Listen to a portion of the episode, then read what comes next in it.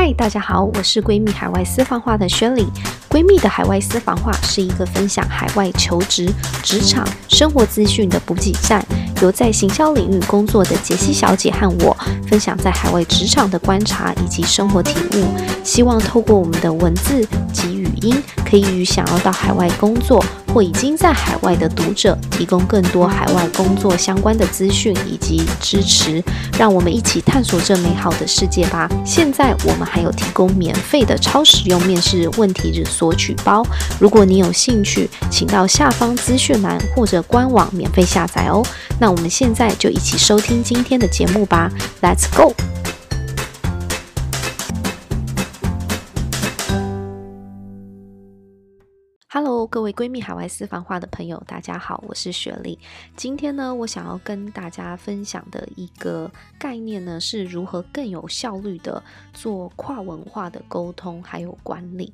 我不知道大家有多少人是因为我下的这个标题而点进来的。嗯、我自己其实也常常会陷入这个误区，包含就是会觉得说，哦，日本人看起来就是一个阶层非常分明的。民族，那是不是老板说的就算了？然后或者是说很多美商啊，或者是美国企业啊，他们很民主，那真的是以群体去做这样子的决策吗？其实这些观念呢，呃，有时候其实是一个误区。在《哈佛商业评论》二零一七年有写过一篇，我其实会想要跟大家分享，就是因为它颠覆了我以前很多原有的概念。所以呢，透过这次音频，我想要把这些概念也分享给大家，让大家重新思考对于这种跨文化管理。的沟通还有管理应该要怎么做，可以更有效率的办到。那刚刚前面有提到，就是大部分人他们对于不同文化的人，可能都会有一些传统的偏见，或者是一些刻板的印象。就像我自己也是。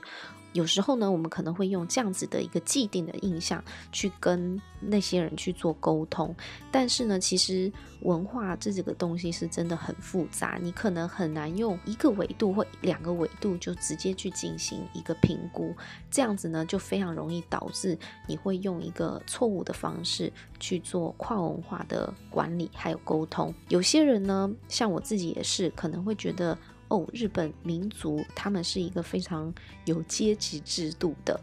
他们的决策可能大部分都是老板说的算。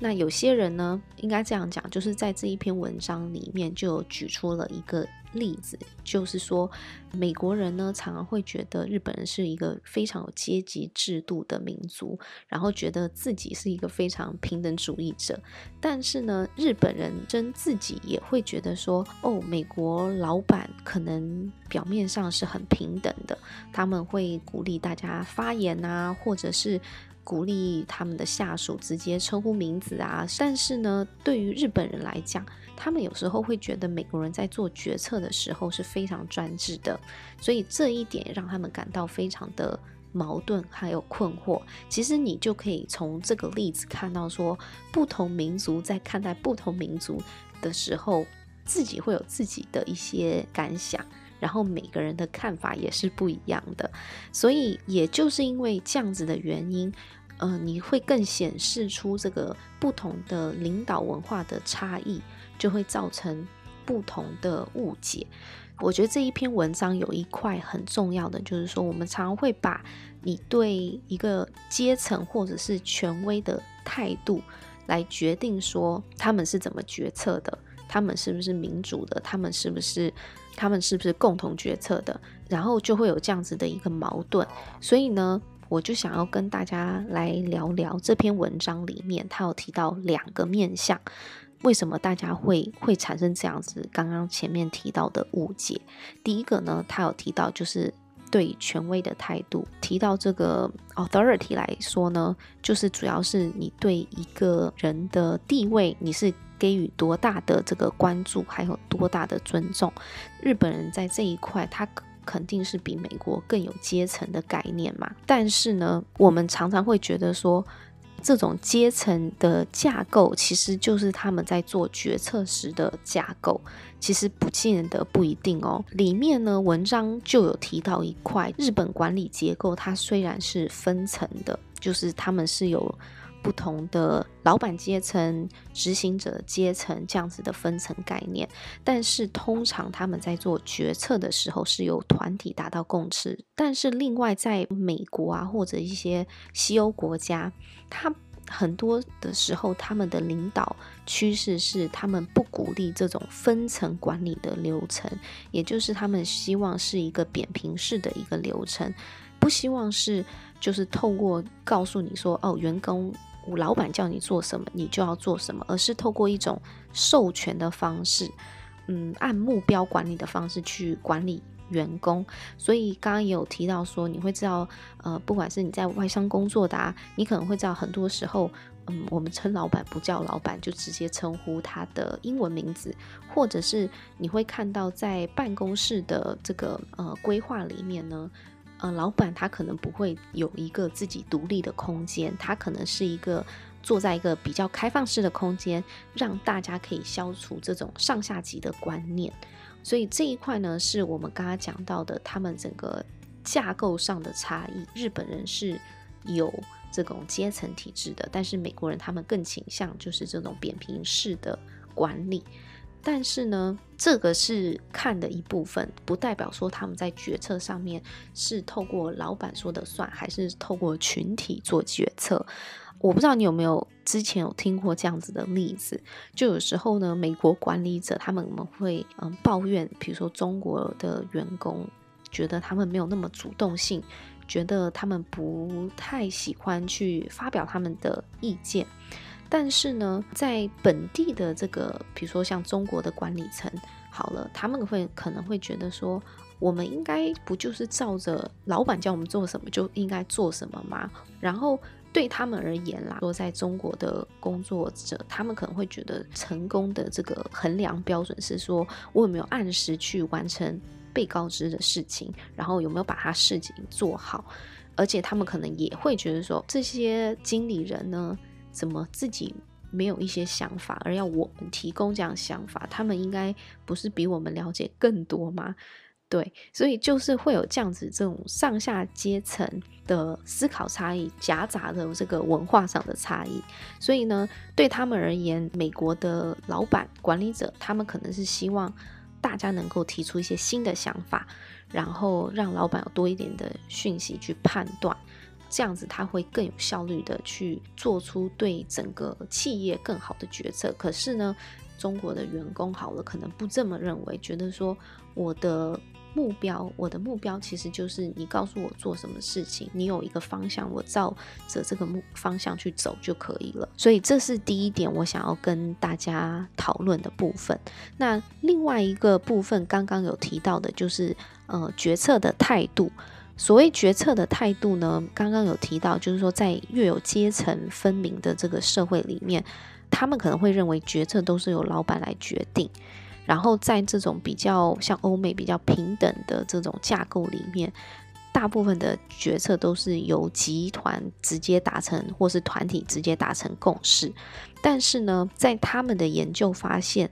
这两个这种呃层次结构和决策方法，并不是完全就是相关的哦。继续我们刚刚延伸刚刚的例子好了，就是以美国来讲，他们他们的商业文化里面。属于这种群体决策的例子，其实不是这么常态，因为在美国公司，他们更倾向于就是大家能快速灵活的决策，所以大部分这种决策的归属权是在老板身上。当然，他可以去征求他团队的。这个意见啊，然后去做出最终的这个决定，但是在大多数的情况之下呢，是有这种由上而下的一个决策文化。当然，这个决策文化呢，是最后是可以做调整的啦。基本上，老板说了算。那在另外一方面呢，跟美国比较相反的，譬如说像德国啊或荷兰、瑞典啊这些国家，他们更倾向于。呃，群体去参与这个决策，当然，如果是透过这种群体参与决策的话呢，它的这个整个时间会比较长。但是通常做下来这种长期的流程，做下来的决策，嗯，比较不会有一些调整跟变动。所以在这一块呢，其实更多时候是适合在那种开发时间非常长，而且产品需要非常完美的行业里面。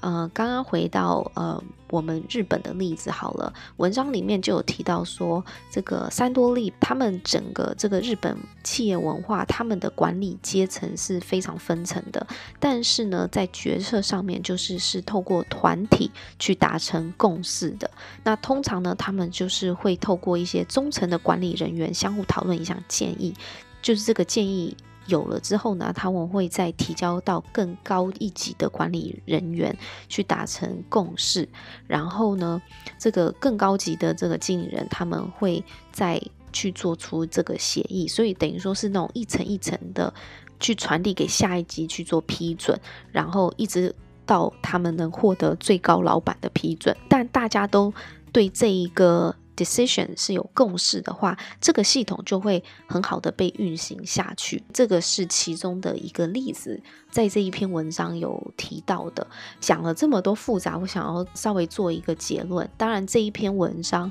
我觉得超级值得，就是去看一下它原文的，尤其是它透过刚刚提到的。你对权威的一个态度，还有你在 decision 的这个决策态度上面，他们用这两个维度去做出了一个四个象限的一个整理，里面会标示出在不同国家里面，他们大概坐落的这个位置是在哪里。那这些都可以帮助你最刚开始去判断。该怎么样去跟这些人做跨国文化的沟通，还有去合作？那当然，我觉得这个这两个呃象限吧，只是一个参考。实际上，最重要的就如同刚刚最前面讲的，文化这件事情本身是非常复杂的。刚开始可能可以做一个参考，但是实际上你要透过跟他们相处，嗯、包含去了解这个公司的文化啊，然后还有管理层的一个领导风格，去修改，去跟他们做沟通，然后怎么样去参与整个专案管理上。那大家在。呃，刚开始进入一个新的环境啊，或者是涉及到新的专案，会涉及到跟不同呃文化、不同国家的人去做合作的时候，有一个 flexible 的一个心态是非常重要的。这些内容虽然可以给大家参考，了解到说有一个迷思，就是你阶层的分分层不代表他们跟决策的人是一致的。希望大家在。工作的路上，尤其这种跨文化管理的经验里面，可以呃跟我们分享更多你自己的所思所想。那我们今天的节目就到这里喽，希望大家在海外工作或是海外生活都一切平安。